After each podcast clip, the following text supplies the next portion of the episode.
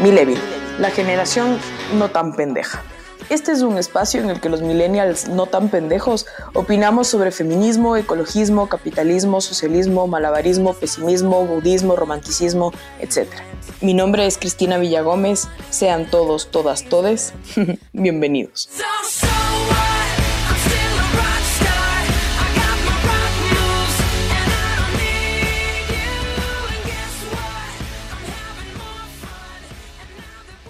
La presencia de organismos internacionales de derechos humanos en América Latina se siente. Aparecen en ese momento justo cuando las tensiones de los estados suben.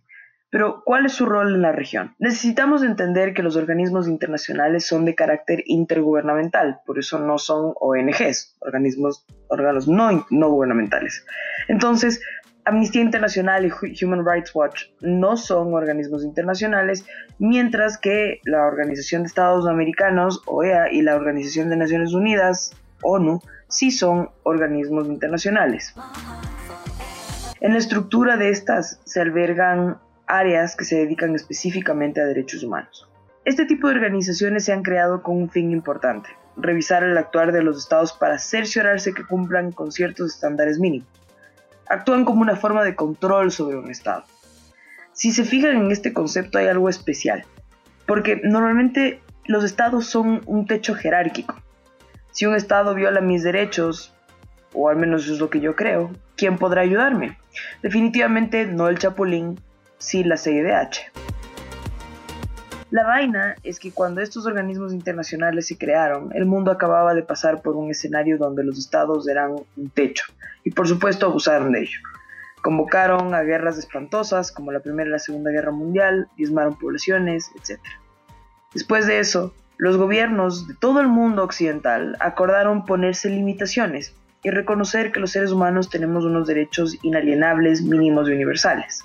Eso implica que nadie te puede quitar esta lista de derechos son derechos de carácter mínimo, es decir, que no fijan el máximo de derechos que puede llegar a tener, que se te pueden llegar a reconocer, y son universales. Eso implica que independientemente del país en donde estén, en donde tú estés, se te, va, se te van a reconocer. Pero esto quedaba en puro bla bla si no se creaban organismos donde los humanos pudiéramos ir a acusar al Estado si se portaba mal. Ahí nacen los organismos internacionales y se funda el Sistema Internacional de Derechos Humanos y todo un aparataje que tiene como finalidad proteger la paz y revisar el actual estatal. Como ven, este mundo supragubernamental tiene una lógica potente y un sentido inmenso.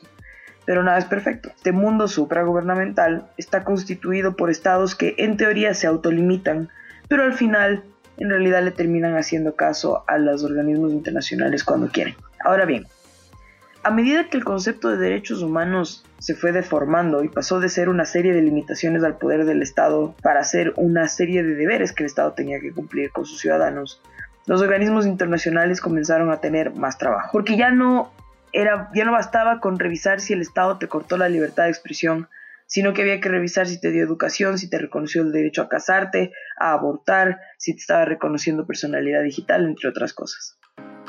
Cada vez su labor es más invasiva porque la lista de derechos humanos se alargó y porque los humanos concurrimos ante los organismos internacionales cuando todo sale mal en nuestro país, en nuestro estado. Sin lugar a dudas me atrevería a decir que hay un sesgo ideológico en los organismos internacionales de derechos humanos que operan en América Latina actualmente. Se puede ver lo laxos que son con dictaduras de izquierda y lo enérgicos que son con el resto de gobiernos. La verdad es que yo estoy de acuerdo con lo que hace una organización internacional lo veo como algo realmente importante, estoy de acuerdo con su fin. Y estoy de acuerdo con que exista un nuevo techo, aunque no sea tan sólido como a mí me gustaría. Pienso que el sesgo ideológico, independientemente de la ideología que lo marque, enferma a una misión vital y desvanece su, credibilidad.